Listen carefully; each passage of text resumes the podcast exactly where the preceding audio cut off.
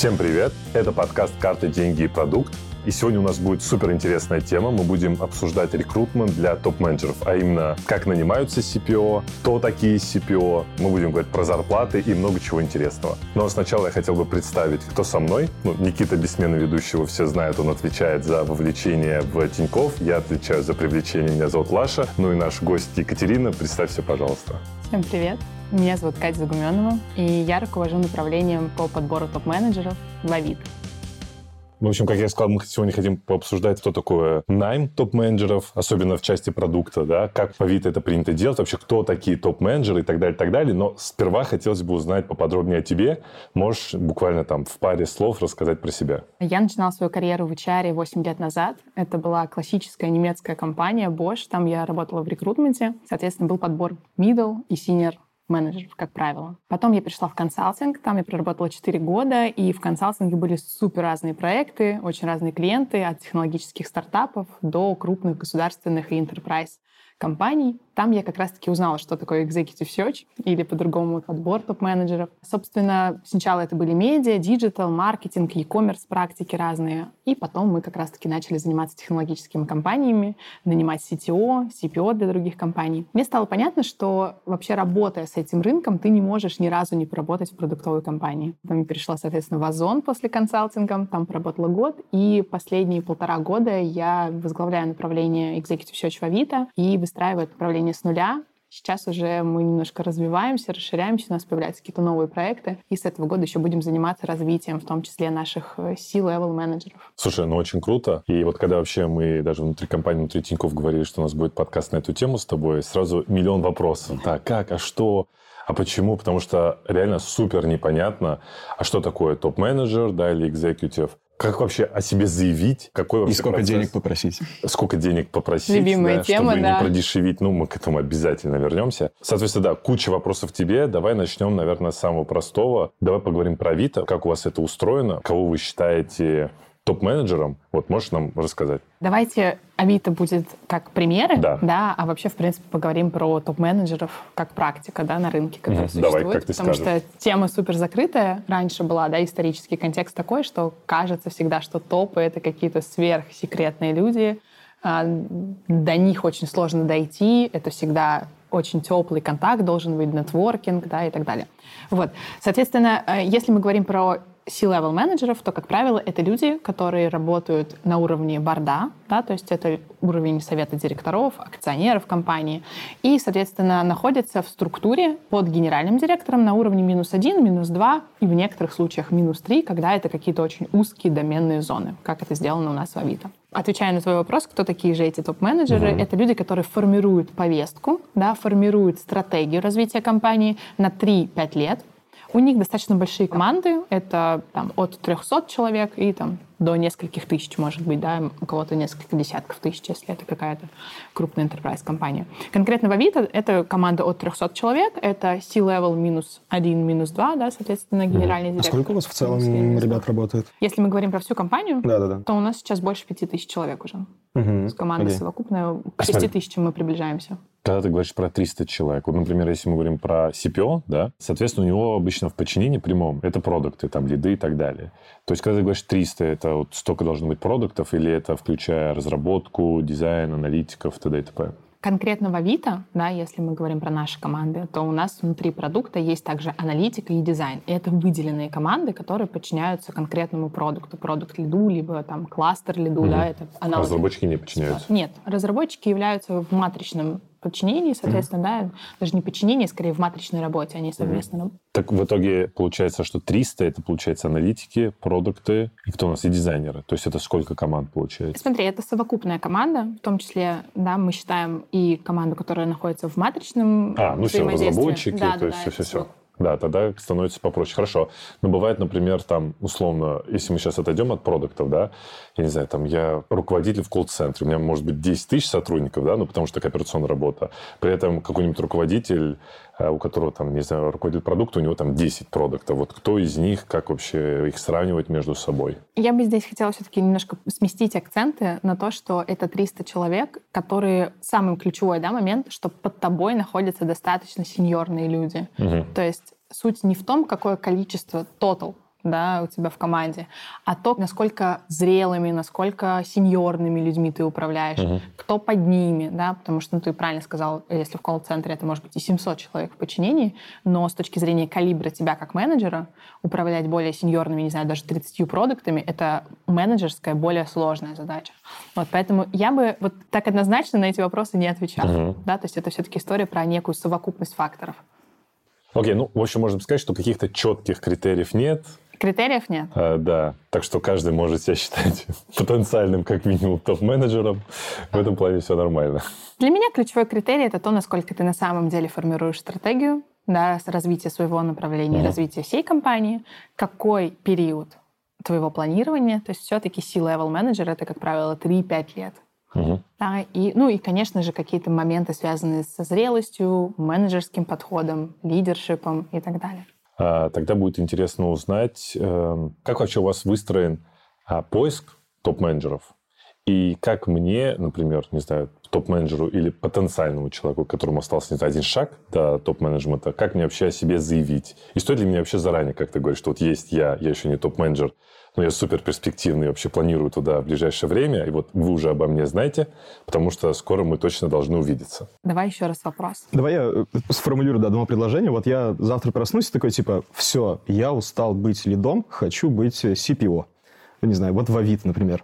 А, чем делать? Мне пойти в LinkedIn, сказать, я все, open to work, и принимать на себя входящие, искать там, где там CPO? Или мне надо позвонить тебе, сказать, пошли поужинаем, там, угостить тебя коктейлем, сказать, Кать, а есть у вас там что-нибудь интересное, как туда попасть? Как это работает? Смотрите, я за то, чтобы это делать некой методологией. Да? То есть, допустим, ты понимаешь, что у тебя есть некий разрыв как раз-таки со следующим шагом. Нужно очень четко понять, во-первых, какая твоя, в принципе, карьерная стратегия. То есть ты хочешь расти до CPO, ты хочешь расти до CEO бизнес-юнита, ты хочешь, э, не знаю, там, допустим, стать сейчас каким-то промежуточный да, шаг сделать между там product lead ом и, соответственно, стать head of product, потом стать CPO. Угу. То есть нужно очень четко определить твой карьерный traction, как краткосрочный в виде следующего шага, так и долгосрочный, да, в виде там трех-пяти лет хотя бы. Угу. Несмотря на то, что горизонт планирования у нас сейчас сильно сократился. Так, смотри, э, представь, что я определил такой вот хочу все. В течение года стать C-level ом. Э, ну, CPO, становимся тогда да, CPO. CPO. Нужно понимать, что вот у тебя есть сейчас какой-то набор компетенций. Угу. Я всегда рекомендую их, их отцифровать. Отцифровать это что значит?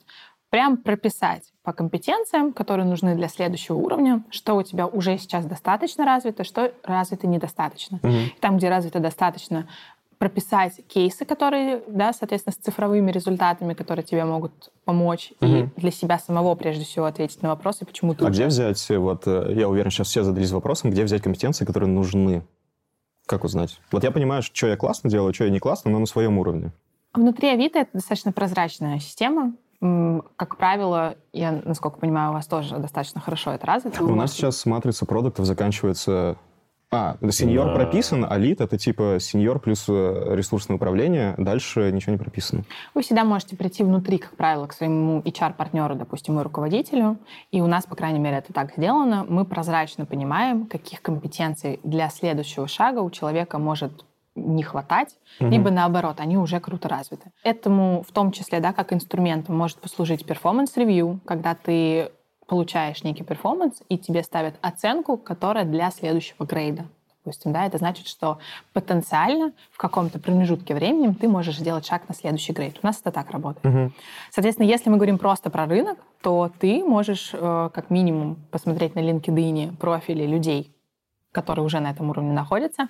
Всегда плюс-минус есть три четыре ключевые компетенции на уровне CPO. Соответственно, я могу даже их назвать. Давай, давай, давай, давай. давай. Самое интересное, да. Смотрите, основной, да, такой универсальный набор — это, как правило, управление все-таки продуктовыми командами, да, то есть это некий хардовый такой э, навык того, насколько ты рос из продукта, рос из аналитики, рос, допустим, из э, там, UX и UI. Да? Ну, то есть объяснить э, медлам и сеньорам, как их э, рабочую неделю устраивать? Нет, не совсем. Это про то, насколько ты можешь качественно подобрать продуктовое решение, угу. соответственно, его поставить как задачу для команды, дальше имплементировать, каскадировать на разный уровень продуктов и этим управлять. А решения должны не ребята под C-level ом принимать?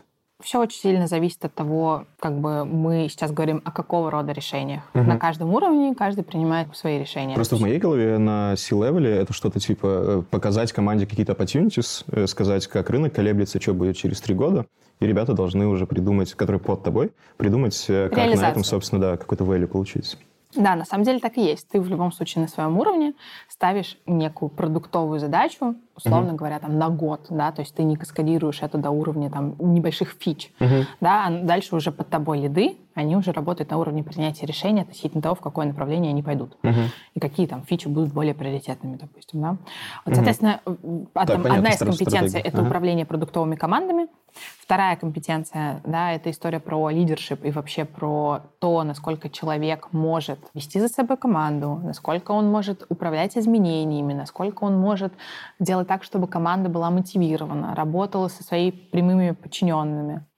Третье направление, как правило, это такое бизнес-аквимен, да, то, что мы называем, это управление бизнес-повесткой, это вообще понимание бизнес-повестки. Не говори слово повестка, так много уже сказала, так она сейчас... Э, Но она в хорошем ключе. Адженда, давай, бизнес-адженда. Бизнес-адженда, хорошо, давайте так.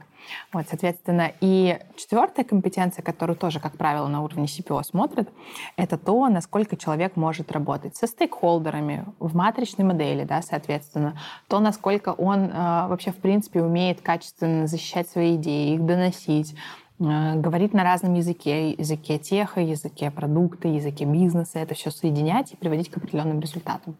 Вот, поэтому, если мы говорим про трек в CPO, Нужно угу. понять, какая из этих четырех компетенций у тебя менее развита, либо развита недостаточно пока, либо очень круто развита, угу. и, соответственно... У тебя какая недоразвита? Но я вот сейчас сижу и пытаюсь под шумок порефлексировать, и, и как будто бы... И, да? и как будто бы... Не-не-не, да, у меня есть обратная связь, я понимаю, над чем там в плане менеджерства поработать. Я, я же все, все еще токсичный и все такое, как я там в одном из выпусков говорил. Да, но в принципе как будто бы та нет, все понятно, и какие-то штуки закрываются уже на уровне сеньора лида в любом случае. Остается mm. просто их виде как-то подсвечивать. Хочется понять, вот мы затрагивали тему, что есть перспективный кандидат, и он не понимает, как себя рассказать. Вот хочется узнать у тебя, как надо делать правильно, но сначала у Никиты хочу узнать, вот как бы ты вообще подходил к этому процессу. Вот, допустим, ты завтра хочешь там в какую-то компанию устроиться топом. Вот что ты будешь делать? Как ты это сам видишь? Слушай, во-первых, э, если субъективно говорить, э, мне глубоко не пофиг, где я работаю, какими продуктами занимаюсь, чем компания дышит. Угу. Поэтому, собственно, у меня выбор будет явно супер ограниченный. Так. И так как выбор супер ограниченный, я так понимаю, c позиции, они освобождаются, интересно, не так уж чтобы часто. По-разному бывает. Поэтому скорее я для себя этот трек вижу как то, что мне реально кто-то из знакомых напишет, что, Никита, слушай, есть позиция потенциально для тебя интересная. Вот. Я не уверен, что я смогу активно что-то найти из такого. Не, ну там, не знаю, LinkedIn свой привести в порядок не надо, там, не знаю, хх. А, возможно, да. Возможно, если я приведу в порядок LinkedIn, да, воронка польется, кроме вот этих крипто-дубайских стартапчиков, кто-то будет писать. Может быть, да, этим надо заняться. Единственное, я все равно больше верю в нетворк, он у меня есть, и да, какие-то личные вот эти связи. На самом деле можно распределить вот как раз-таки часть ресурсов, да, Никита, про который ты уже сказала. Я всегда рекомендую это делать там в процентном соотношении, типа 30, 30, 30 и 10. Волшебная формула, так, так, а что, что, что там, что там? А, после там, 100 плюс карьерных консультаций. А, это, по сути, диверсификация твоих каналов поиска и вообще диверсификация своих ресурсов, да, куда ты направляешь себя. Соответственно, первое — это очень четкая, понятная э, атрибутика, да, это резюме, это LinkedIn, это описанные компетенции, да, по которым, про которые мы поговорили, я всегда рекомендую прям их прописывать и приводить примеры кейсы для того, чтобы это был такое хорошее подспорье для уже собеседований, к которым mm-hmm. ты потом будешь готовиться. Соответственно, LinkedIn что позволяет делать? Он, во-первых, позволяет формировать насмотренность, то есть если ты там сидишь, то ты видишь людей, которые уже на том уровне, куда ты идешь. Mm-hmm. И ты понимаешь, что, что человек условно уровня, там, не знаю, CPO Тиньков, или там CPO, там, не знаю, в Авито, или там в Яндексе, или в каких-то других технологических компаниях, это порой разный набор компетенций. Это разный уровень, это разный бэкграунд. У кого-то это первая позиция, и он два года, и он уже называется CPO. А где-то это третья, четвертая роль CPO, и это уже совершенно другие продуктовые директора. Mm-hmm.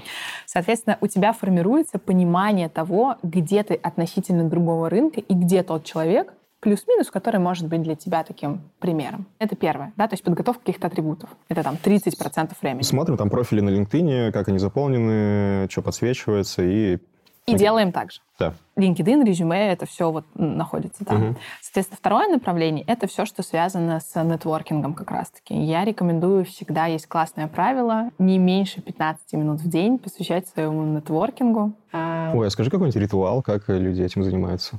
Очень по-разному. Мне очень нравится история про то, что как бы не нужно нетворкаться со всеми, да, не нужно кричать о том, что я развиваю нетворк, пожалуйста, приходите, давайте пить каждую Ой, неделю нас, кофе э, и не, так далее. Не, не буду конкретно рассказывать. У нас было, когда подкаст вышел, к нам сразу написал э, один молодой человек, который типа, ребят, э, я развиваю личный бренд, я стану самым известным продуктом, срочно берите меня в подкаст. Да, э, есть э, примеры на рынке. Таким образом мы Никиту взяли. Так. Есть такие примеры на рынке, о них все знают, да, об этих людях. Но, как правило, с точки зрения профессиональной репутации, эти люди не сильны. Поэтому это все-таки 30%. То есть они типа слишком дофига инвестируют в нетворк, но не развивают Да, нетворк ради нетворка это, ну, это, это воздух. Да, нетворк, э, я считаю, что нетворк работает хорошо, когда ты можешь практически любой свой бизнес-вопрос, либо вопрос профессионального роста, личного роста, чего угодно, начиная от, ребята, порекомендуйте там в каше детские садики, да, угу. и заканчивая тому, что там делаем продукт Discovery в каком-то угу. направлении, кто с этим сталкивался, буду рад пообщаться в личке, То да, есть, вот вплоть до такого. Сейчас, сори, я просто хочу уточнить прямо, вот ты сказала минимум 15 минут в день тратить на нетворкинг. Да, вот сейчас расскажу а, про инструменты. А, да, давай. Вообще, ну, как бы это такое мое личное правило, угу. да, то есть это про что? Это про то, что всегда отвечать тем людям, которые тебе пишут, и никогда не думать, что кто-то пришел случайно, да, что это какой-то, не знаю, не тот рекрутер, не тот топ, не тот э, коллега, да, то есть пытаться все-таки понять, чем человек может быть тебе полезен, и возвращаться к какой-то обратной связью, да, то есть правила гигиены такой базовый, уважительный. Mm-hmm. Вот, а, поэтому если у тебя в течение дня прилетают какие-то сообщения, будь добр, как бы отвечай. Вторая история в, вот, в инструментах, когда у тебя появляется некий набор людей, которые ценностно тебе подходят из твоего нетворкинга, mm-hmm. да, это не должно быть 25 человек. То есть это какие-то 5-7 человек, с которыми ты поддерживаешь контакт. Они ходят по разным компаниям, вы обмениваетесь какими-то мнениями. Здесь очень важна, на самом деле, регулярность и развитие этого. Потому что очень всегда заметно, когда ты один раз встречаешься на кофе, человек решает какую-то свою потребность, а потом он пропадает. Это не нетворкинг, это одноразовый, сиюминутный, очень неполезный инструмент. Угу. То есть он полезный, но одномоментно. Поэтому я вот за то, чтобы все-таки сформировать какое-то какое-то окружение людей, с которыми ты будешь уходить в глубину этого нетворкинга, а не заниматься вот там 100 человек для нетворка. Допустим. А можно я про свой пример расскажу? Да, конечно. Вот мы, как мне показалось, сейчас больше говорим про нетворк как за пределами компании, да? А я бы не еще... только. Вот, а я хотел бы сказать про нетворк еще внутри компании. Я просто сейчас хочу про себя рассказать, а давай, потом давай. от тебя услышать фидбэк. Вот я в какой-то момент понял, мы там переехали в новое управление, я там мало вообще кого знал, и как бы такой нормально живу. Как бы до этого жил, и как бы норм. А потом начал вот все-таки знакомиться с людьми, потому что есть какие-то моменты, которые, допустим, я не очень хорошо понимаю, не очень хорошо знаю. Где-то, например, я как-то сложно все решаю, хотя с этим человеком мог пару раз кофе попить, мы бы друг друга узнали, поняли друг друга, и, в принципе, это легко бы решилось. И я прям себе написал список людей, с которыми мне вообще надо бы познакомиться и быть э, как бы в коммуникации. И вот прям иду по списку и мучаю людей, прям пишу там «Привет, э, давай там попьем кофе» или «Давай сходим на обед», и пока меня ни разу не послали. И вот мне кажется, что это вот такая прям хорошая стратегия, мне как-то посоветовали. Очень хорошая, да. Да-да-да, в, в части того, что там, знаешь, какой-то вопрос, я такой, а, ну, слушайте, я его знаю, если что там будут проблемы, вы мне скажите, я пойду и как бы за кофе решу. И вот как будто бы какая-то бюрократия, хотя там у нас Тинькофф ее не очень много, но даже она как бы рушится. Потому что если ко мне этот человек обратится, я такой, ну, блин, мы уже с ним кофе пили, и это... Ну, как бы ты уже как-то более изначально лояльно предрасположен к человеку, нежели когда там какой-то незнакомый человек тебе что-то пишет и так далее. Вот. Насколько вообще это важно развивать? Потому что... Это супер важно. Да, и... потому что я хотел сказать, типа, ты же топ-менеджером можешь становиться не только уходя из компании, но и внутри компании. Это тоже супер интересно. Да, и вообще развитие внутренней внутренней такой репутации профессиональной внутри компании, где есть там больше ста человек, да, и люди уже могут лично друг друга не знать, это, конечно, ну, это это вот как раз-таки 50% этого нетворкинга. У меня есть забавный антипример. Перелопачиваем сейчас пару процессов. Э, это довольно больно идет. Как раз мы не можем понять друг друга, договориться с одной из девочек, которая там этим занимается. И она в какой-то момент сдалась, такая, типа, Никита, что мы не можем договориться, нам надо срочно пойти выпить. Угу. Я такой, типа, что? Я тебя тут полу ненавижу. Ну, в плане это шуточно, но типа мы не можем договориться с тобой по работе постоянно, все ты мне предлагаешь пойти выпить, чтобы это как-то за э, задвигать в другом направлении. Короче, я это, наоборот, более очень странно, короче, воспринял. Ну, блин, не знаю. Мне кажется, это хороший пример. Очень хороший пример э, это ввиду того, что те люди, с которыми вы внутри можете поговорить, и вы коллеги, они до этого работали в каких-то компаниях, они после вашей компании с какой-то высокой вероятностью тоже куда-то будут переходить, либо внутри ротироваться. Таким образом, у вас уже формируется некая группа, с которой вы еще и в этот момент находитесь в одинаковом состоянии в виде ну, как бы одного mm-hmm. работодателя. И это отличный инструмент. У меня самый мой первый нетворк вообще начался, когда я отвечала за программу стажировок в немецкой компании Bosch. Мне тогда было там 18 лет, условно, mm-hmm. да.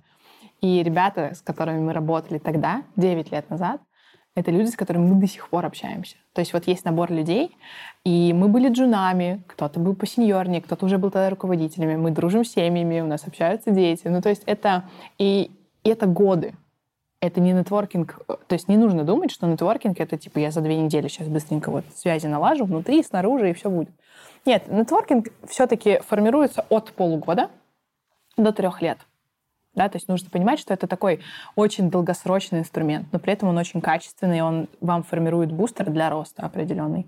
Соответственно, вот это там 30%, да, нетворк, а еще 30%. Сейчас, можно да? еще в давай, рамках давай. нетворка? У меня вопрос. Давай. Вот, допустим, смотрят наш подкаст, ну и там какой-нибудь продукт такой, блин, ну надо развивать нетворк, классная идея. Пожалуй, напишу Кате. Вот как это вообще будет выглядеть? Вот, вот, вот что, как вот писать незнакомым людям, да, на LinkedIn? Условно. Блин, Привет, давай я отвечу. Я Слушай, у меня вот прям вот история случилась на днях. Э, давай. У меня подруга работает в HeadHunter. Э, у них там была страцессия. И на страцессии у них один из э, топов, видимо, делал презентацию по там социальным механикам. У нас сейчас есть тоже в Тиньке проекты на эту тему, что mm-hmm. сейчас интересно, в принципе, тоже там изучаем, какие-то штуки пробуем. Я такая, Никит, блин, тебе надо с ним пообщаться, у него бомбезные исследования, там, презентации и так далее. Mm-hmm. Вот, я говорю, давай телегу, она мне скинула телеграм, я ему просто написал, типа, здорово, давай Тебя созвонимся. понимаешь? Не, она мне писала, она просто дала мне телегу. Я ну, зашел к нему, говорю, привет, я такой-то, такой-то, вот тут рассказали, что... Mm. Э, такие штуки рассказывал, очень интересно, давай как-нибудь словимся за кофе, поболтаем. Такой ну, здесь... все очень... Ну, вот в пятницу с утра. Здесь понятный ну. мост есть да. в виде угу. контакта, в виде общей темы, общей домены экспертизы, которая угу. вам в любом случае интересна, и в виде того, что вы плюс-минус на одном уровне находитесь, просто он может быть чуть более сеньорный, ты там хайпо на эту позицию, там, угу. допустим. Вот. Если мы говорим про вообще как бы угу. холодную да. историю, да, вот ребята увидели наш подкаст и захотели там, не знаю, Лаш, с тобой, например, да, попить кофе. Что, что написать, чтобы ты ответил хотя бы, да? Смотрите, вот первое, э, это для себя определить, прежде чем писать, какую ценность вы можете дать этому человеку. Вот любой человек, начиная от джуниор, не знаю, аналитика, заканчивая вице-президентами, может дать какую-то ценность. Кто-то может поделиться личным опытом, личным кейсом, опытом переезда там, в другую страну, опытом поступления там, в МГУ или вышку или еще куда-то, каким-то жизненным крутым бэкграундом, чем угодно. Сформулировать для себя, что ты можешь дать этому человеку. Просто. Так. Никуда это не пишем. Это, вот, так, это, работа, это пока работа вот здесь. Вот. Соответственно, дальше, когда ты пишешь первое сообщение, да, ты пишешь о том, что там, Лаша, привет, допустим, да, я посмотрел твой подкаст, спасибо большое, очень крутая тема, или пример, который ты приводил, мне супер откликается, допустим. Мы сейчас mm. не выдумываем, это mm-hmm. на самом деле у человека могло случиться. Я там такой-то, такой-то, да, то есть какую-то рассказать короткое просто интро о себе в двух словах из серии там, знаю, я наблюдаю за продуктовой культурой Тиньков, допустим, да, или я наблюдаю за тем, как вы развиваетесь там в каком-то направлении, мне будет супер ценно и интересно пообщаться. Угу. Там буду рад 30-минутному, не знаю, кофе, да, в угу. зуме. Просто там, давай будем на связи и не предлагать кофе. И подождать, понаблюдать, посмотреть, что ты выкладываешь, посмотреть, какие статьи ты пишешь, где ты мелькаешь и так далее. И таким образом в какой-то момент времени, еще раз через точку касания, обратиться к клиенту, сказать, там, Лаш, видел, что ты выступаешь на конференции, не знаю, там, едешь на Product Camp, я тоже там буду, буду mm-hmm. рад с тобой в кулуарах попить кофе. Да, то есть это вот да, как бы, такая очень, очень мягкая, очень нативная, очень ни к чему не обязывающая. И таким образом человек тебе дает выбор. Ты можешь уже прямо сейчас посмотреть его профиль и сказать, слушай, ну, это какой-то хайповый чувак, как бы, может быть, у тебя интуиция так сработает. Mm-hmm. Ты такой, ну, давай кофе сейчас прям попьем, приезжай в офис, там попьем кофе. А может быть, наоборот, ты такой, типа, надо понаблюдать, и у тебя таким образом есть выбор. Ты можешь сказать, спасибо тебе большое, там, будем на связи, да, mm-hmm. и не тратить сейчас свое время, потому что Ну, эм, я в какой-то момент э, перестала, честно скажу, эм, заниматься холодным нетворкингом, потому что... Ну, где ты инициатор, ты имеешь в виду? Где я инициатор, где люди инициаторы, да, то есть угу. если не делают теплое интро, да, да, я понял. Я, ну, просто потому а что как есть же ограниченное. гигиена? Есть ограниченное. Не, я всегда отвечаю, я всегда А. говорю про то, что я буду очень рад с тобой познакомиться, буду очень рада познакомиться. Но это да. неправда. Нет, нет, это на самом деле так. Просто я понимаю, что сейчас, с точки зрения загруза, это не приоритетная А у история. тебя нет такого, что, например, ты смотришь такая, ну, ты можешь познакомиться вот, Вот, там. вот, О. да, да, да. Я тогда знакомлюсь с другими людьми. Я говорю, что я тебе сейчас помочь не смогу. Вот, пожалуйста, контакт. И обычно делаю интро. Прикольно. И, конечно же, вот мы все-таки с вами сегодня говорим про топ-менеджеров. Ничего так классно не работает, как интро. Создаем общий чатик. Привет, это Никита, это Лаша, коллеги. А, прям общий чатик на троих? Не то, что Да. ты заходишь Да, и говоришь, принято мне вообще- тебя посоветовал тот, а прям общий чатик. да? Принято интро делать, я ее это очень люблю. Ага. Это еще и со времен консалтинга меня как бы научили. Это как в этому. инвестициях, когда письмо за тебя пишут, Да, интро, да. да, да. И в письменном виде это тоже классно работает. Мгм. Это не, не так работает в LinkedIn, потому что там нельзя сделать чат, да, если ты не в друзьях. Это очень хорошо работает в Фейсбуке, в мессенджеры, это очень хорошо работает в Телеграме, в WhatsApp, кто им пользуется, да, кто что угодно. Вы делаете общий чат, тот человек, который вас может представить, представляет друг друга. Очень важно, когда вы представляете друг друга, сказать несколько а, слов, которые могут быть тоже мостом для вас. То есть, например, у Лаши классный бэкграунд, не знаю, там, до Тинька, где ты работал. Где я работал? Я работал в Сбере и в Телекоме. Супер. У Лаши там классный бэкграунд в Сбере, и он работал в крупных интерпрайзах, там, в матричной культуре. Никита там знает, что для тебя сейчас это актуально, пообщаться про его предыдущий опыт. Там, ребят, буду рада, если вы встретитесь на кофе, удаляешь. Все. Мне, кстати, писали как-то раз, э, сказали, вот, я тут получаю офер в такой-то компании, ты там работал пару лет назад, расскажи, как там, что, зачем. Прикольно. Сейчас тоже вспомнил. писал. Нормальная тема. Мгм. Иногда это классно работает. У нас было 30 про карьерную стратегию. Трезво выписать, оценить, кто ты, что ты, что тебе еще нужно подкачать. 30% на LinkedIn, Facebook, э, который нельзя произносить в России, запрещена соцсеть. Э, Причесанное резюме, в общем, на LinkedIn. 30 на Network.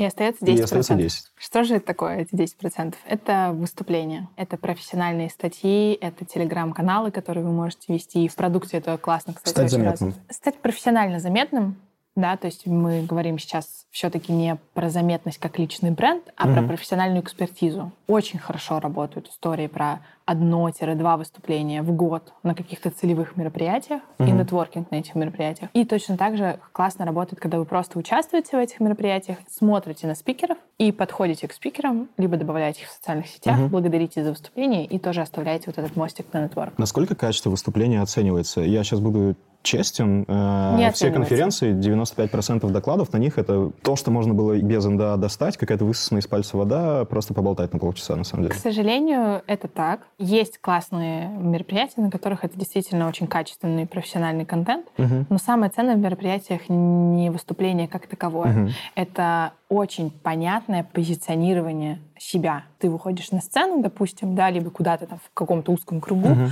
и проводишь мост, что я Никита, я отсюда-то, я отвечаю за то-то, то-то. Как правило, то, что ты рассказывал внутри, если это не дикий провал или наоборот супер какое-то экстра м, решение, которое Ну, в общем, если не вода знал. водой, нормально, никто не будет... э, Ну, если это, да, как-то нормально. Как правило, вот это не вспоминают. Мгм. Вспоминают тебя как спикера, вспоминают Мгм. тебя как некий бренд, да, который ты представляешь. И одна-две темы, домены, про которые ты рассказывал. А, ну чтобы потом, ну вроде как вот был какой-то парень, он что-то да, этим давай я к нему занимался. схожу, и мы Ага. поговорим. Мы как-то там болтали с ним. Да, да, да, да. Получается, три раза по 30-10 мы 100 получается. повторили, Получается да? 100. А Ура! сверху там вишенку на торт не надо, давай 105, чтобы точно что-нибудь. Вишенка на торт — это... Это следующая тема, которая там должна вообще, по идее, сопровождаться барабанной дробью, но у нас нет таких технологий. Магия. Да-да-да, вот хотелось бы узнать про зарплату, потому что, короче, очень много исследований, где там сколько джуны получают, медлы, сеньоры, даже, возможно, лиды, но вот зарплата, например, CPO минус один или CPO, это просто вообще какая-то тайна, покрытая мраком, да, ты можешь кого-то спросить, и тебе, скорее всего, не ответят, скажут там, ну, примерно, что-то, как-то.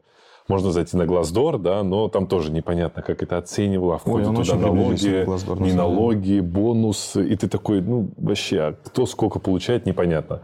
Вот можешь нам приоткрыть вот эту занавеску Сколько тайны? денег как, просить, как, там- как- короче? как правильно говорить? Завесу. Завесу, да, Да. Маленький спойлер. Если вы хотите стать C-level, вам нужно мыслить в формате годового дохода. Мгм. Это как бы базовое правило. Мгм. Потому что если к вам приходит и будете «Э, 500 как бы в месяц на руки нормально, сразу есть ощущение, что вы про месяц, максимум Мгм. про квартал. А когда мы говорим все-таки про какую-то C-level линейку, это люди, которые порой даже говорят свой доход в четырех годах. 4-3, потому что Подожди, это... Типа сумма за 4 года? Там Да, какие-нибудь они индексовые говорят, вестинги, миллион такое, долларов. через 4 года выплачивают. Типа я хочу за год, за 4 года миллион долларов. Сколько вам лет надо, чтобы выплатить миллион баксов, да? Да, что-то типа такого. Прикольно. Да. Ну, Так. миллион долларов, на самом деле, на 4 года, это по 50 миллионов в год. Это Мгм. абсолютно адекватные деньги для CPO. Мгм. Правильно же, да? Я ничего не напутала. Неважно. На всякий случай. Сейчас калькулятор достанем. Так вот, это первый момент. Второй момент по поводу уровня. Если мы говорим про российский рынок, то на текущий момент времени есть CPO, которые зарабатывают как раз-таки от, не знаю, 10, наверное, миллионов. В Total, год. total по году. В год. Да. Сейчас, До... секундочку, тотал это гросс или нет? Это Имеется? н- на таком уровне это не так важно. 13% не важно? Подождите. Ну, это ну, гросс, Ну, я хочешь понял, нет, понял, как бы. окей. Это, это не предмет. диапазон Это, некий. это диапазон, конечно. Ну, короче, это меньше миллиона, 1700, там, наверное, 600, 700, 800. что-то. Да, где-то порядка 800-850 в месяц. Это такие CPO, которые работают, например, с CPO какой-нибудь небольшого там Так, Ой, да, какая команда примерно? Это направление. Слушай, команда очень разная, от компании зависит. Мгм. От, там, не знаю, 15 человек до там, 100 человек. Мгм. Вот. а, Я знаю кейс на рынке, когда такие деньги получают люди уровня продукт-директоров просто потому, что они недоплачены. Например, они очень Мгм. долго работают в одной компании, им каждый раз немножко как бы А инкризят. откуда ты знаешь? Они просто сами говорят или как? Или... Откуда Ну, я достаточно много занимаюсь консалтингом, во-первых. Во-вторых, Мгм. у меня большая выборка. Во-вторых, э, я работала 4 года в консалтинге, и там была история про то, что мы нанимали людей для очень разных компаний. И всегда клиент приходит и говорит, у меня вилка такая. Ну, соответственно, это просто Мгм. опыт. Как бы нас смотрели. Окей, ладно, так. Вот, соответственно, и дальше, если мы говорим про больших продукт-директоров, то это совокупный годовой доход может быть там до 100 миллионов рублей total год. Я правильно понимаю, что в России есть продуктовые директора, которые 100 миллионов зарабатывают в год? Конечно, есть. Ну, там уже премиями... Это уровни, это да. уровни вице-президентов, Мгм. это уровни продуктовых директоров крупных интерпрайзов. Это... И мы сейчас говорим про совокупный total год доход. Мы говорим про историю, которая, как правило, делится на фиксированную часть, на годовой бонус, и у кого-то это еще и LTI-программы. LTI? LTI — это программа долгосрочной мотивации, которая, как правило, выдается в виде акций компании, да, то есть тебе дается денежный эквивалент на старте, или там, либо через год работы. Допустим, тебе дают, не знаю, 5 миллионов рублей. И ты в момент, когда тебе выдают эти деньги, компания, она тебе не физически их выдает, она тебе их выдает на условный счет на бирже. Ты на эти деньги покупаешь акции компании. Мгм. Когда мы были все доступны, да, компании были доступны для биржи, сейчас просто этого нет. Мгм. Поэтому сейчас придумали аналоги LTI-программы, которые точно так же называются, но это не биржа, а некий фантомный LTI, который сама компания пишет, да, описывает, дает денежные эквиваленты, проводит аудит для оценки компании и выдает тебе этот пакет. Допустим, ты на эти 5 миллионов купил акции, Мгм. акции компании растут, либо, наоборот, падают, проходит 4 года, и ты можешь, соответственно, эти деньги забрать. Либо через год уже выйти, Мгм. да, сделать вестинг, пройти вестинг. Такой вопрос. Если мы говорим про годовую сумму, да, я там топ-менеджер, я говорю о своей зарплате э, за год. Там примерно какая доля – это бонусная часть? То есть, скорее всего, уже не будут все фиксой платить. Вот хочется понять, типа, какая доля – это норма. Чем выше люди работают по должности, тем больше у них как раз-таки зависит от бизнес-результатов. Мгм. Как правило, на уровне вот CPO, да, мы сейчас с вами взяли такой очень большой диапазон, да, там от 10 миллионов до 100. Мы говорим сейчас, вот если про средний, да, такой рынок, плюс-минус, это там порядка, не знаю, 35 миллионов примерно совокупный год, то, как правило, есть некая фиксированная часть, да, это большая часть вашего дохода в фиксе. Соответственно, есть бонусная часть, она, как правило, там 20, у кого-то это 30%, есть компании, где это и 50%, и есть еще какой-то экстра, который заложен при перевыполнении. А, ну, то есть можно сказать, что половину, ну, то есть если 80% бонуса, это как-то странно, да? Да, говоря? нет, на уровне CPO это невозможно. А, Это возможно в стартапах, когда тебе говорят, подожди, мы супер перспективные, вот тебе, пожалуйста, минимальный фикс. У меня были такие кейсы, когда ребятам на уровне хороших продуктовых директоров давали какие-то совсем минимальные фиксы, типа там, не знаю, 400 тысяч рублей, допустим, да.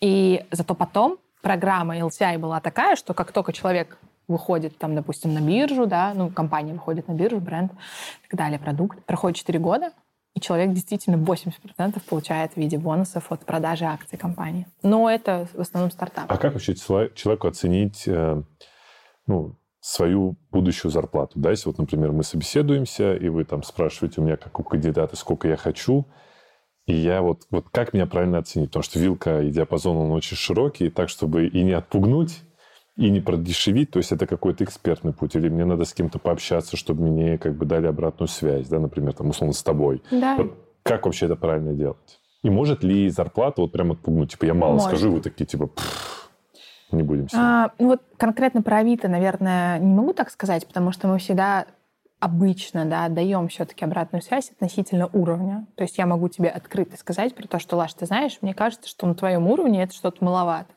Или я могу тебе сказать, Лаш, ну это как бы over budget, да, там мы пойдем согласовывать, и тогда нужно это обсуждать. Это не повлияет на ваше решение о найме, если он скажет 500, а вы согласовали миллион, да? Да. Не, мы... не повлияет, вы просто ему скажете, ты мало просишь, честно скажете. Да. У меня позиция такая. Ну, вот а можешь в нашей команде. почему? Ну, вам же выгодно, классно, человек хочет 500, будем платить 500. Потому что здесь есть вторая сторона. Вопрос, почему ты сейчас стоишь 500, если ты должен стоить миллион? Угу. То есть какой, где гэп, в чем? Том, что ты пять лет сидел в одной компании, тогда на каком этапе мы могли пропустить то, что у тебя, допустим, не хватает насмотренности других продуктов? То есть это считается как условно моя вина, что я не знаю по факту, сколько я должен стоить, да, да грубо говоря? Да, все равно так или иначе человек, ну вот даже просто механику, если посчитать, допустим, там, не знаю, ты продукт уже там 7-8 лет, ты пришел на какую-то базовую стартовую позицию за 150 тысяч рублей, там, ну, джуна, да, mm-hmm. наверное, только сейчас джуны получают ну, в продукте? зависит. Но да, давай ну, скажем, допустим, что так, давайте да. возьмем 200 тысяч угу. даже, допустим, да, или 150. Вот у тебя случается первый год, инкриз. Инкриз в любых компаниях хороших, продуктовых, технологических, если у тебя хороший перформанс, но все равно он хотя бы 10-15%, он происходит. Тебя повысили. Это уже сколько получается, да? Там порядка, знаю, там 180. 150, да, 180. 180. 180. Следующий год еще инкриз. Еще, да, тебе накинули плюсом. Угу. Это там уже 200-230. И дальше у тебя так или иначе этот рост за 8 лет, он должен уже дойти до какого-то определенного уровня. И вопрос, либо ты в какой-то год не вырос по деньгам, и, внимание, вопрос, почему? Дело было в компании, дело было в том, что у тебя перформанс был недостаточный, или дело было в чем-то другом? Ну вот сейчас зрителям, которые, вот, например, там, не знаю, общаются да, с рекрутерами, но задумались о том, что а вообще нормальную зарплату я прошу, вот что им сейчас конкретно сделать, чтобы точно попасть и как бы не задрать какой-то потолок, но при этом не продешевить. Вот что им сделать? Он Для работал пять лет в компании одной. Для очень быстрого инструмента можно использовать Telegram. Почти во всех Telegram-каналах для продуктов можно сделать подборку по 25 вакансиям, примерно такого уровня, который тебе ну, Там будет написано по договоренности зарплата. Ну, есть каналы, где пишут суммы и диапазоны. Что Я, за канал? кстати, для разработчиков часто такое вижу, а вот для продуктов, да, не Да нет, ну вы что, практически сейчас ну, Мы можем все... эти каналы тогда добавить в описание? Можем, конечно. Даже Тенек публикует с вилкой, и мы публикуем с вилкой. Ну, окей. Okay. Мои вакансии без вилки в Тиньке публикуются. Ну, у тебя не CPO позиция. Ну, соответственно, если мы говорим про уровень head of product там, на 30 человек, допустим, это там, не знаю, фикс там, от 400 до 600 фиксированной mm-hmm. части. Совокупный доход там варьируется, начиная от 7 миллионов тотал год, там, заканчивая 12 миллионов, mm-hmm. да, 12-16. Если мы говорим про следующий уровень позиции, когда у вас уже побольше команды, например, несколько вертикалей, или, может быть, у вас там, не знаю, несколько продуктов, несколько решений, за которые вы отвечаете, да, то там это фикс там от 700 до там миллиона, допустим, да, тоже, опять же, от компании сильно зависит. Кто-то больше идет на HR-брендинг, дополнительных плюшках, на LTI-программах, кто-то больше платит фиксированной части и покупает людей, это тоже возможно. Вот. И совокупный доход от там, 12-16 до 20-25. Следующий уровень — это, соответственно, когда у тебя миллион плюс фикса — столько же примерно по совокупному тотал доходу в бонусной части, и у тебя есть еще какой-то экстра. Да, то есть это 20-25 плюс миллионов тотал год.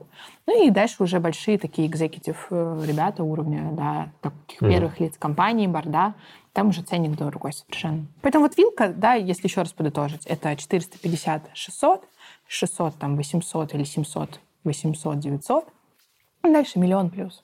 Да, то есть это вот такие три градации, которые уже можно спокойно... Первую нельзя называть C-level, но вот вторую и третью уже можно называть За что больше всего готовы платить? За доменность, да, за доменную экспертизу в предыдущем опыте, за зрелость определенную. То есть вот сейчас я прям вижу, как на рынке много э, прям... 25-летних CPO? Нет, э, наоборот, очень мало, ну да, как бы много а, таких свежеиспеченных да, руководителей, mm-hmm. но при этом сейчас вот в текущей реальности мы понимаем, что лидерская зрелость, например, для нас, она очень цена, потому что э, мир настолько много дает разного контекста, что все-таки опыт, насмотренность, экспертиза, да, опыт управления разными командами, он очень ценен. Mm-hmm. Поэтому тут должен быть какой-то некий, некая синергия да, того, что ты делал в качестве домена своего, то, насколько у тебя с точки зрения лидерского твоего калибра, да, ты сейчас совпадаешь с вызовом. Ну и, конечно же, третья история, которая, мне кажется, сейчас тоже в последнее время очень прям даже статью недавно на эту тему писала, на тему того, что харды выходят на первый план. Вообще все по-разному говорят, что менеджер — это софты, типа харды можно прокачать. Можешь тогда рассказать к чему? К чему именно так? Вот конкретно для продуктовых директоров все-таки, все-таки. Это история про харды. Если мы посмотрим на сильные продуктовые компании сейчас на текущей на рынке и продукт-директоров там, то это люди, которые росли не из проект менеджмента не из маркетинга, не из продаж, не из там key аккаунт менеджмента. Mm-hmm. В основном все росли из э, продуктовых технологических решений, либо mm-hmm. из теха. Да, mm-hmm. это, это о чем говорит? Это о том, что у тебя в предыдущем бэкграунде какой-то, ну, был все-таки хардовый, аналогичный mm-hmm. опыт. Окей. Okay. А можешь рассказать, вот э, какие сейчас топ-менеджеры, тренд на топ-менеджеров, и какой был, допустим, там 3-5 лет назад, и вообще какая там динамика, меняется ли что-то, и если кто-то сейчас стал руководителем, вообще каким ему надо быть руководителем, чтобы, так сказать, быть в тренде? А, рынок очень сильно поменялся именно профайлов. Да? То есть если 7 лет назад, например, мы выводили и запросы были на продуктовых директоров, которые, допустим, выросли из маркетинга, потому что профессия новая, да, как uh-huh. таковая, выросли там, не знаю, из коммерции, перешли в продукт, стали понимать, что такое вообще продуктовое видение, да, продуктовый подход то сейчас, давайте про предыдущий, да, профайлинг, соответственно, там были какие-то компетенции, пока не, непонятно оцифрованные с точки mm-hmm. зрения продуктовой да, истории. Была тема с менеджментом, да, с, лидерской, с лидерским потенциалом, с управлением командами и так далее. И считалось, что классно, когда ты работаешь в одном домене, допустим, 5-7 лет. То есть, допустим, мы делаем продукт, не знаю, доставки. Это значит, что в предыдущем бэкграунде должна быть логистика, курьерка, доставка угу. и так далее. Вот. И цикл твоей работы 3, 5, 7 лет на руководящей позиции. То вот последние годы, наверное, где-то лет, ну, года 2-3, мы, во-первых, видим сильное э, сильное э, сокращение этого периода. То есть, если ты сейчас поработаешь с CPO полтора-два года, у меня не будет к тебе вопросов на тему того, почему ты, не знаю, там, быстро переходишь, или mm-hmm. почему ты рассматриваешь. Потому что, во-первых, мир стал более динамичный. Во-вторых, тренды быстрее стали прокручиваться, да. А в-третьих, потому что а, вообще люди стали понимать, что не так цена какая-то экспертиза только в одном направлении, сколько важен некий универсальный набор инструментов. И самое главное, а, предыдущих твоих компаний в плане культур, подходов. Mm-hmm. Да, то есть это действительно ценится, когда у тебя, например, был опыт в хардовой, сильной продуктовой культуре, потом ты пошел поработал в какой-то гасушный enterprise, допустим, потом ты поработал в стартапе, а потом ты пошел в бигтех. Интересно. Это вот интересные люди, таких есть. А если я хочу вот в рамках одной компании? Ну, то есть, блин, мне нравится та компания, в которой я работаю, да, и я сейчас понимаю, что, блин, если я там буду работать 7 лет, то я, например, не буду интересен, да, другим компаниям. Вот будешь. Здесь же, а вот можешь рассказать, а что мне надо Ты будешь делать? интересен, но здесь очень важно не зашориваться, да, то есть не mm ходить по одному коридору. mm Очень важно, если ты работаешь в рамках одной компании, и компания дает такую возможность и 10, 12, и 15 лет в этой компании работать, смещать и самого себя калибровать. Развивать нетворк, обмениваться реальными mm. другими практиками, да. Это второй момент. А, очень четко понимать, что твой домен все-таки должен быть меняться, ну, должен меняться. Кстати, То посмотри есть... в Тинькофф, сори, угу. ребят, которые по 10 лет работают, они же действительно поменяли уже несколько раз направление, ответственность полностью вертикали. Вот Я согласен, но просто... Функцию а вот смотрите, иногда. хорошо. А если, например, ты отвечаешь за какой-то домен, и он реально растет. Ну, там, не знаю, увеличивается, масштабируется. Тебе, ну, типа, это считается, то, что что-то меняется? Или все-таки мне прям надо, не знаю, там, вот пример Тинькофф, ты там в кредитных продуктах, потом, не знаю, в депозитах, потом еще в каких, ну, как бы, и вот ты прям ходишь? Потому что зачем тебе идти в какой-то другой продукт, если твой масштабируется, становится больше, там, не знаю, крупнее и так далее? Для смены парадигмы, для своего профессионального роста. Потому что в любом случае у тебя то есть даже если ты mm. занимаешься одним и тем же направлением, и оно каждый раз масштабируется, меняется, не знаю, новые люди, новые команды и так далее, тебя все равно очень узкая зона экспертизы. Это просто так работает. Ну, представь, ты такой, Но типа, у тебя в подчинении 300 человек, и ты такой, ну, я, короче, пошел там в другое направление, у меня там двое теперь в подчинении. А почему у тебя должно быть двое? Как ты можешь пойти Нет, ну, допустим, это новое направление какое-то. У тебя ну, будет там, ну, через ну, год 300. Не, я к тому, что это нормально. То есть Конечно. ты как бы морально как-то, блин, ну, тут и вот у меня вот вроде... Как, бы не будет ли это выглядеть как некий Даунгрейд? Да. Нет, очень важно смысл. Вот, да, вот про что я Никите рассказывала немножко по поводу карьерной стратегии возможен этот даунгрейд, допустим, когда ты меняешь направление. Ты никогда не работал в бигтехах, допустим, ты работал в Якомах, mm-hmm. в CPO. Ты хочешь поработать в нормальном бигтехе, большом. Это ничего страшного, если у тебя там было, не знаю, 500 человек, ты пошел сюда на команду 100 человек, но зато у тебя появился опыт работы в другой продуктовой культуре, в другой инженерной культуре, да. Кстати, это очень забавно. Я работал в Якоме, работал много с деньгами, именно живыми, там разные э, были штуки, но всегда их считали. То есть у меня там PNL э, от зубов условно отлетает, потому что все время PNL все защищали, считали mm. и так далее. Я пришел в Тинькофф, я сейчас совершенно другими вещами занимаюсь в плане вовлечения. То есть ну, ты там... поменял религию. Ну, да, да, у меня там нет PNL, у меня там нет денег. А, они как бы есть, но чуть под капотом. Но да. основные все разговоры далеко от денег. И для меня это супер смена парадигмы. И в итоге я теперь, собственно, обе сферы понимаю. Как вести себя, когда у тебя надо экономику сводить постоянно. Mm. Как вести себя, когда э, у тебя просто классная идея, и ты там кайфом занимаешься. Есть, на самом деле, исключения. На рынке есть несколько продуктовых директоров, и особенно э, а, CTO, да, то есть это все-таки всегда такие, знаете, параллельные э, реальности, вот, э, когда у людей домен один, реклама и монетизация, угу. не знаю, поиски и рекомендации, какой-то опыт продавца, не знаю, да, то есть все, что горизонтально имеет очень сложный домен, и люди строили эти технологии и запускали эти продукты в трех-четырех топовых компаниях, и они занимались одним и тем же но суть и сложность проблем, которые они решали, это были всегда очень разные проблемы. Ну. То есть, если резюмировать, то сейчас в тренде менеджеры, которые э, возглавляли разные направления, возможно, вообще разные сферы, и чем богаче, разнообразнее опыт, тем ты более привлекателен для внешнего рынка? У тебя должна быть очень понятная доменная экспертиза. Это одно либо два направления, в котором ты все-таки больше имеешь опыт. Да, чтобы не получилось так, что ты везде по два года и нигде не дошел до следующего шага. А, я понял. Да, то, то есть у тебя тут... промоушен, ты меняешь промоушен. Условно. Вот как раз карьерная стратегия. Да. да. То есть возвращаясь к ней, у тебя может быть карьерная стратегия, когда ты по два с половиной года, и тогда тебе нужно потом зайти, например, в борт уже надолго. У тебя может быть карьерная стратегия, когда ты работаешь где-то 5 лет, потом год в каком-то, да, промежуток, бустер, переход какой-то нужен. И потом ты заходишь в какую-то компанию на 3-4 года. На самом деле все эти карьерные стратегии, они описаны на рынке. Это не высосанное из пальца, это не придуманное. Вы просто можете посмотреть 20 профилей продуктовых директоров, которые вам нравятся, и вы увидите закономерности их развития. Угу. Слушай, а такой вопрос. А как э, собеседование проводится с C-level ом? Это а... полугодовая какая-то разогрев э, с ужинами или это отчет перед board ом, что, что это такое? Просто а, еще, наверное, попутный вопрос туда же. А, у вас, наверное, больше доля хантинга, чем какого-то активного прихода в C-level? Да, давай со второго начну. Мы сейчас в Авито договорились, и, как мне кажется, уже там неплохо это э, видим и реализуем. А, мы договорились о том, что мы хотим формировать некий pipeline людей, теплых людей, э, очень открытых к нам, чтобы мы были тоже к ним открыты, mm-hmm. которые профессионально нам подходят, по leadership у подходят, по ценностям, которые всегда будут с нами вот в таком очень теплом окружении, да, находиться, в каких-то комьюнити, на каких-то мероприятиях участвовать, быть э, просто с нами в профессиональном контакте, э, как-то с нами пересекаться и так далее. Я вообще за то, чтобы экзек был не про поиск, он mm-hmm. был именно про построение очень долгосрочных отношений с людьми и понимание того, что рынок конечен, ну и как бы у тебя, в принципе, вот люди C-level, они все на поверхности. Uh-huh. То есть вот, чтобы вы понимали, любой поиск CPO, вы сейчас придете ко мне за поиском, допустим, да, скажите там, Кать, накидай нам мысли на тему того, что вот нам, нам нужно CPO на какое-то направление, кого ты дашь.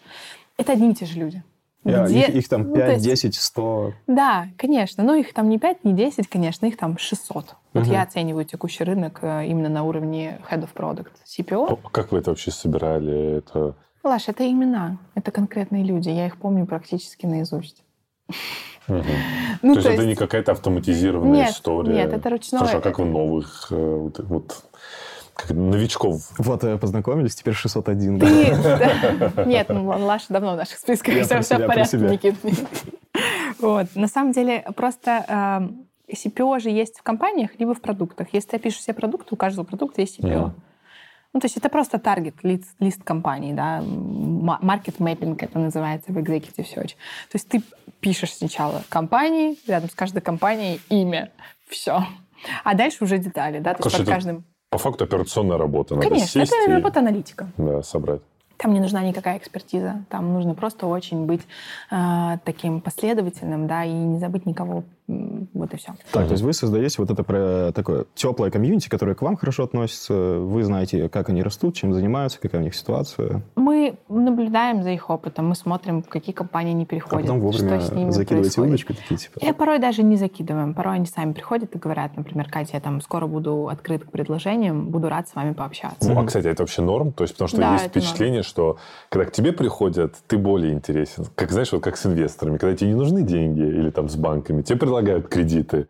А когда тебе нужен кредит, тебе не очень хочется предлагать. Вот, Вот, э, есть ли такая история с наймом на C-Level? Что если он сам обратился, ну, что-то как-то уже не очень. Смотри, очень сильно зависит от все-таки открытости контакта, да, ну то есть как, как бы у тебя какой контакт? Такой, что человек сделает вывод и подумает, что ты алло, мы ищем работу, да, как Мгм. бы, и ты, и ты так ходишь в 25 компаний. Ну, Мгм. конечно, тогда, наверное, вопросики, да.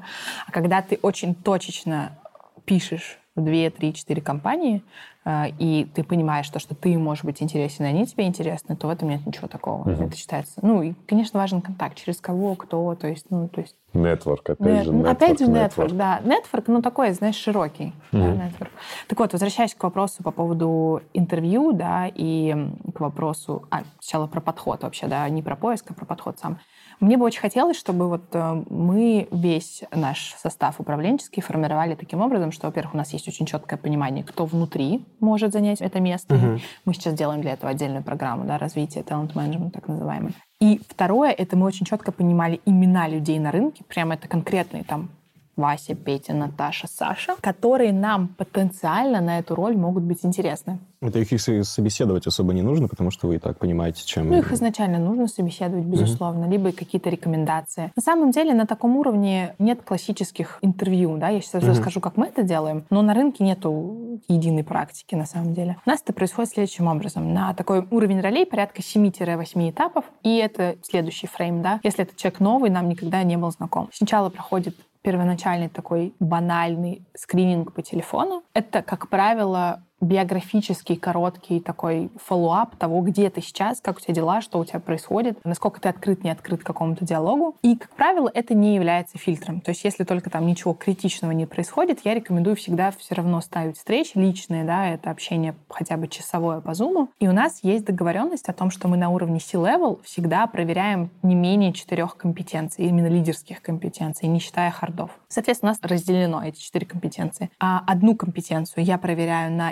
интервью, на первом интервью с HR, ну, Мгм. с нашей командой непосредственно, это либо я, либо кто-то из моей команды. Одна компетенция лидерская, биографическое интервью и культурное соответствие. Соответственно, биографическое интервью — это, по сути, историческая справка, где ты рос в компаниях, да, как развивался, Фу, какие я были... испугался, хотел задать вопрос, типа, да. Какие были... Ну, это, кстати, тоже очень, на самом деле, хорошая история про вообще откуда ты, да, что, что у тебя было там в детстве, чем ты увлекался и так Сидел, не сидел.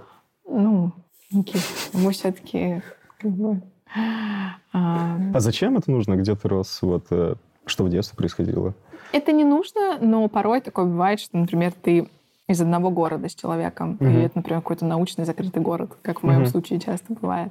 Бывает такое, что вы, там, не знаю, оба родились э, там, на Сахалине. Очень крутой, интересный опыт. А, и легче будет законнектиться. Это да, это просто именно некий мостик, Ага. и, как правило, понимание того, как человек все-таки развивался, это говорящая история да, о нем. Соответственно, вот биографическое интервью Мгм. плюс одна компетенция, плюс культурологический опросик. Дальше на следующем этапе у нас есть вариативность. Если мы понимаем, что здесь сейчас мы очень хотим человека сразу познакомить с бизнесом, ему продать идею там какого-то нового продукта, или продать идею этой вакансии, он, например, не так сильно открыт. Или мы понимаем, что просто для нетворкинга наших директоров это будет mm. очень ценное знакомство, тогда, как правило, я сразу ставлю встречу с бизнесом. Мы знакомим mm. с кем-то из продуктовых директоров, либо из тех, либо, может быть, даже и с генеральным директором, когда это необходимо. Соответственно, происходит такая бизнес-встреча, на которой, как правило, калибруются люди относительно того, насколько амбициозные задачи, насколько человеку интересно это делать, насколько вообще будущему руководителю, допустим, или кому-то из стейкхолдеров основным, кажется, что этот человек относительно нашего уровня таких угу. же людей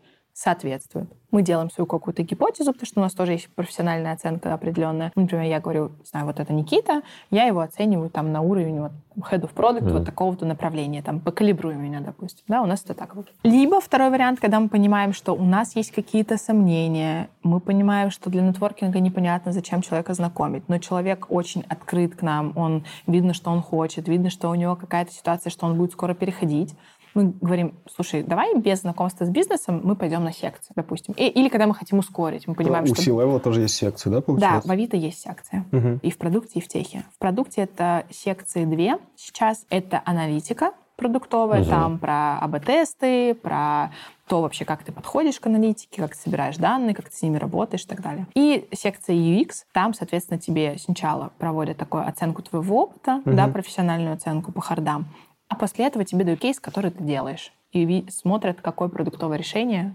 какой метод продуктового решения ты предлагаешь. Слушай, это интересно, но я пытаюсь понять сейчас в голове. C-Level не будет заниматься интерпретацией АБ-тестов, скорее всего. Но вы все равно спрашиваете. Это прикольно, но что это, это, что это дает понять? Кого-то это смущает. Мы для себя выработали это как методологию. Мы от нее не хотим отказываться. У нас был опыт, когда мы от нее отказались и делали только кейсы для топ-менеджеров. Угу. И в итоге у нас были кейсы, которые как бы тестирование помогло бы нам не допустить определенные ошибки найма. Поэтому для нас это очень важно, потому что мы продуктовая компания, и для нас очень важны эти харды на любом уровне.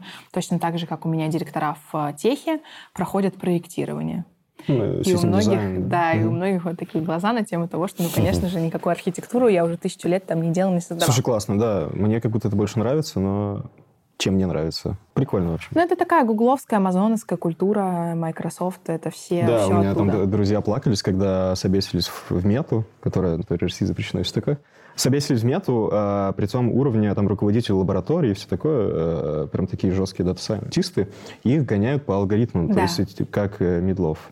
Да. И они такие, блин, я этим не занимался типа три года уже, ничего не знаю. И вот они сидели там. Ну, во всех big tech ах, в инженерных компаниях, в сильных продуктовых практически всегда есть хардовые секции. Соответственно, у тебя есть две секции обязательно, это аналитика и UX. После этого, если до этого не случалась встреча с бизнесом, то встреча с бизнесом происходит, да, с нанимающим менеджером, либо там уже с кем-то из mm-hmm. основных стейкхолдеров. Как правило, перед кейсом, кейс это как бы предфинальная, да, такая стадия, перед кейсом еще мы знакомим со стейкхолдером, либо с пером а, со стороны теха, то есть, допустим, mm-hmm. ты CPO, там, не знаю, Авито работа, мы тебя познакомим с CTO Авито работа. Для mm-hmm. того, чтобы вы познакомились и понимали, что вы для, для друга будете пером. Фит-интервью такое, да. да. Фит-интервью. Либо могут посмотреть джемы вертикалей. Это тоже mm-hmm. для нас. То есть у нас вот в этой части мы гибкие. Да, то есть в зависимости от того, что нам нужно и что необходимо. И дальше человек уходит на кейс. Кейс — это недельная подготовка и подготовка шести страниц мы живем по формату Амазона. Это six-pager, так называемый. Это некий артефакт, в котором ты предлагаешь решение той продуктовой задачи, продуктовой какой-то проблемы, которую мы тебе описали в документе заранее. Соответственно, этот документ человек готовит, он его нам отправляет, его заранее никто, кроме нанимающий менеджер, не читает, угу.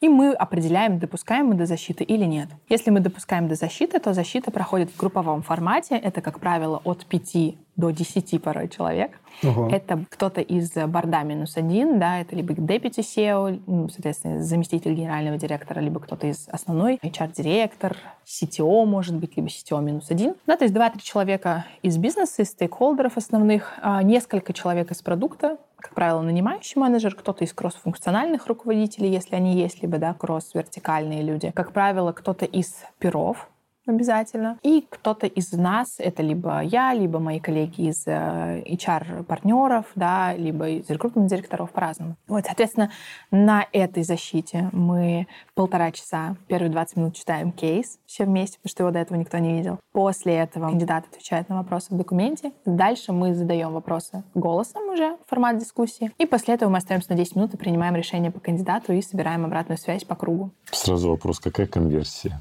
А, слушай, ну до кейса уже ну, доходят ми... очень сильные люди. Да, вот именно вот если ты дошел до кейса, какое количество людей там отваливается? Ну, я стремлюсь от из трех, э, чтобы мы делали, допустим, один офер, а другого приземляли в другое направление. Mm-hmm. В идеале. Mm-hmm. Да, Но сейчас ситуация не такая. Сейчас это где-то порядка 6-7 кейсов на 1-2 оффера. Но опять же, понимаете, здесь очень надо понимать, э, что с рынком происходит. Порой такое бывает, что мы, то есть вот в текущем рынке мы стали более гибко подходить к защитам кейса в плане того, что э, мы понимаем, что рынок конечен, он очень узкий, он очень небольшой. Если мы видим какой-то критический момент в кейсе, который человек может провалить, да, допустим, или мы понимаем, что там риск в самом документе, мы даем возможность, например, доделать кейс, да, то есть мы отправляем mm. на... Мы готовим, то есть я за то, чтобы... Вообще отличие ключевое подбора C-level менеджмента от обычных э, сеньоров, да, либо медлов, в том, что у тебя есть возможность и временная, и ресурсная каждому человеку подойти очень индивидуально. Угу. Это правда. И это самый, наверное, важный момент. Вот. И, соответственно, дальше финал — это седьмой, восьмой этап. На так. финале, как правило, а, мы все, встречаемся и говорим «Спасибо тебе большое, ты классно сделал кейс, давай еще раз проговорим, что мы хотим тебе предложить». И тут очень интересные обычно моменты, потому что человек может сказать, слушайте, что-то я кейс защитил и понял, что как-то уровень роли для меня не тот. Или я кейс защитил и понял, что не хочу делать эти six-pager ы. Или я кейс защитил, Интересно и понимаю, что это лучшее, что я делал, и я очень хочу к вам выйти. Тогда мы еще раз произносим то, что для нас важно, мы еще раз рассказываем про роль, про зону ответственности, еще раз проговариваем прозрачно, что человек хочет по деньгам, по мотивации вот, кстати, и так а далее. А торги на каком этапе вообще происходят? В самом начале вы о деньгах пытаетесь договориться, чтобы идти, не идти по восьми этапам, либо уже только в конце обсуждается? Торги — это всегда про упущенные этапы торгов на финале быть не должно. То есть вы их в самом начале mm. оговариваете перед, в самом начале воронки? Смотри, э, мы их всегда обговариваем в начале, потом мы на финале уточняем, не поменялось ли что-то, потому что этот цикл порой занимает... Ну, у меня были кейсы, когда это занимало 9 месяцев. Uh-huh. Да, то есть когда мы паузили какие-то процессы именно со стороны кандидата. Кандидат чего-то ждал, мы знакомили, потом заходили на секции, потом, ну, что-то менялось, mm-hmm. да. Соответственно, если это там полтора-два месяца, я все равно еще раз уточняю, не поменялось ли чего-то, может быть, есть какие-то дополнительные важные детали, и все, и мы уходим считать предложение. И дальше, когда мы возвращаемся, бывают торги, когда человек понимает, что его компания текущая удерживает. Но для меня это тоже всегда такой момент незрелости определенный. Да? То есть либо ты уже принял решение, и ты тогда угу. уходишь, либо если тебя компания прям экстра как-то удерживает, дает тебе новое направление, ну, тогда очень круто, когда ты не заходишь на второй, третий офер, а когда ты прозрачно при первом офере говоришь, слушайте, ребят, с вероятностью там 100% меня будут удерживать, я плюс-минус понимаю, что мне дадут. Пожалуйста, если вы хотите, чтобы я все-таки этот офер рассмотрел, давайте мы его сделаем первым, но вы заинкризите там на 30%, допустим. Uh-huh. Да, то есть это, это тоже, на самом деле, вот переговоры, финал, торги, да, то, что ты назвал торгами. Звучит интересно. Это тоже индикатор. То, как человек себя проявляет, насколько он зрелую позицию транслирует, насколько он... Бывают же люди, которые приходят и получают 2-3 оффера, и потом их не принимают. Ну, знаешь, возможно, он... Э, так, знаешь, вот для себя, чтобы понять, все-таки меня хотят на рынке. Нет, кто-то приценивается, возможно, просто это Последняя важная мысль, да, которую да, да. в рамках процесса хочу еще раз да, подсветить, мы не, не говорили пока, это рекомендации. На самом деле кажется, что рекомендации, ну, во многих компаниях, на самом деле, на рынке, и вот со многими клиентами, с кем мы работали, до каких-то наших практик была история про сбор очень формальных рекомендаций. Либо угу. это рекомендации серии «Алло, Дим, привет, у тебя работал Лаша, расскажи, как он на самом деле». Руководители сами это могут сделать, но я не рекомендую этого делать самостоятельно, потому что есть фреймворк для получения рекомендаций, и нужно по нему проходить, а не просто «скажи, как тебе Лаша, там, работал ты с ним угу. или нет». Да? И вторая история — это про то, что многие собирают это формально от нерелевантных людей. Например, ты ищешь продуктового директора, а тебе дают на него э, рекомендации генеральные и финансовые. Он тебе может по бизнес-акюмен, да, так называемому, дать э, какие-то понимания, но он никогда тебе не скажет, насколько человек продуктовый, сильный, потому что у него нет такого бэкграунда. Поэтому я рекомендую сбор рекомендаций делать отдельным этапом. У нас это так и есть. Да, то есть мы перед финалом делаем отдельный подготовленный файл со сбором рекомендаций. Угу. Там обязательно пир, твой непосредственный, там стейкхолдер основной, там вышестоящий руководитель, и в идеале кто-то еще из подчиненных. Это методология HU, да, по-моему, что такое? Честно говоря, я не знаю, как это называется. Это угу. просто наработанный... просто любитель методологии. А, ну, конечно. Я, я, Никит, я, Никит, я обязательно задаю. прочитаю, что это такое. Я просто очень учиться, у меня в голове все время нейронные связи куда-то падают. Я такой, типа, так, что-то такое читал. Ну, давай один вопрос я задам, давай. который вот, не знаю, мне кажется, он очень важен. Возможно, только для меня, но не вот... знаю, про бабки поговорили, что еще? Короче, смузи-менеджеры или менеджеры-мудаки? Что? Что? Типа, кем надо быть, чтобы с большей вероятностью дойти до топ-менеджмента и вообще кого больше любят. Ну, типа, знаешь, какого-нибудь самодура, у которого какое-то видение, цель, и он там, у него жесткие методы какие-то, ну, он достигает целей, либо такой смузи-менеджер, который такой достаточно либеральный, мягкий, боится ущемить какие-то там твои права и так далее, и так далее. Потому что, кажется, вот эти вот уникальные единицы на рынке, которые есть, они в основном такие, как бы, Одиозные ребята. лидеры. Да. Каким надо быть-то, чтобы достичь успеха? Ну, давай тогда буквально в минуте. Вопрос э, быть где? В каких компаниях? Все-таки вопрос культур, вопрос бизнес-особенностей. Если мы говорим про текущий рынок, mm-hmm. да, вот те компании, где мы с вами работаем, то все-таки я за то, чтобы человек хорошо вписывался текущую задачу. Когда, например, нужна кост-эффективность, оптимизация, быстрый рост, там скорее история про одиозных лидеров, история про сильных, порой где-то даже авторитарных людей. Конкретные примеры тоже есть на рынке таких э, менеджеров. Вот, когда мы говорим про то, что нам нужно э, расширить продуктовую матрицу, много решить задач в матрице э, продуктовых, да, там всяких со стейкхолдерами настроить, э, настроить историю работы внутри команды, кого-то подрастить, подразвить развивать и так далее. Ну, конечно, здесь больше подойдут люди, для которых все-таки вот такая менее проявленная позиция да, в менеджменте актуальна. Вопрос э, такой, он, знаешь, с больше... Да, он вопрос с подвохом, потому что ты ко мне придешь из э, там Тинька, допустим, из рекомендаций, я тебе одну культурологическую, да, там, выборку сделаю,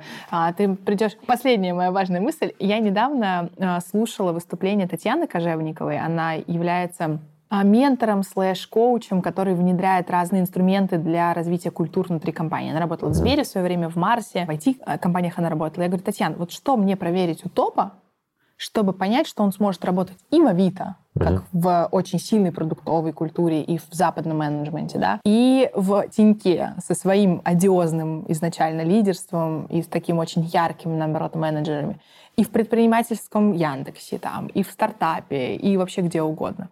Она говорит, единственное, это чтобы человек видел логику и закономерности в той культуре и в том подходе, куда он идет. То есть он должен адаптироваться. Он должен понимать, почему там работает именно так. Угу. Почему, например, э, там у вас нужны больше одиозные лидеры, допустим, это угу. моя гипотеза. У нас нужны более там другие какие-то, да, с другой культурологической историей. Все, тогда пора заканчивать. Несмотря на то, что очень интересно, конечно, с тобой общаться и обсуждать. Еще раз позовем, сто процентов. Вот я смотрю, сколько у нас еще было топиков которые мы должны были обсудить. И на самом деле здесь такие интересные темы, конечно, и жаль, что мы не успели, но мы подумаем, как вообще все-таки про эти топики рассказать. Может быть, там в онлайне как-то будет. Ну, в общем, решим. Спасибо тебе, Катя, большое. А, помню, что с нами была Катя Загуменного, на руководитель подбора топ-менеджеров в Авито. Топ-менеджер подбора топ-менеджеров. Да, именно так. Ну и спасибо тебе, что пришла. По-моему, получился очень классный подкаст.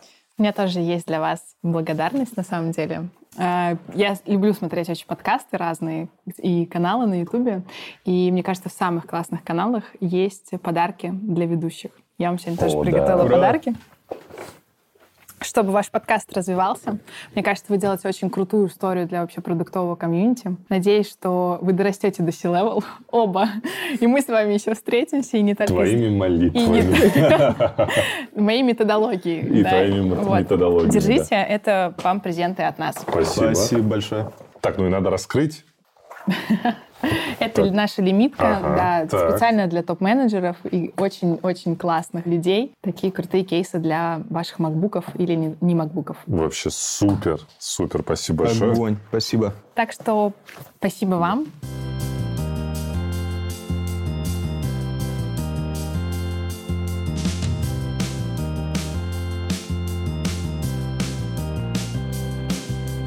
Спасибо вам большое. Будем надеяться, что вы будете смотреть, ставить лайки и, и комментировать. Ну и, соответственно, по оставшимся топикам будет какой-то апдейт. Подумаем, как все-таки про них рассказать и дать всю эту интересную информацию. Всем пока.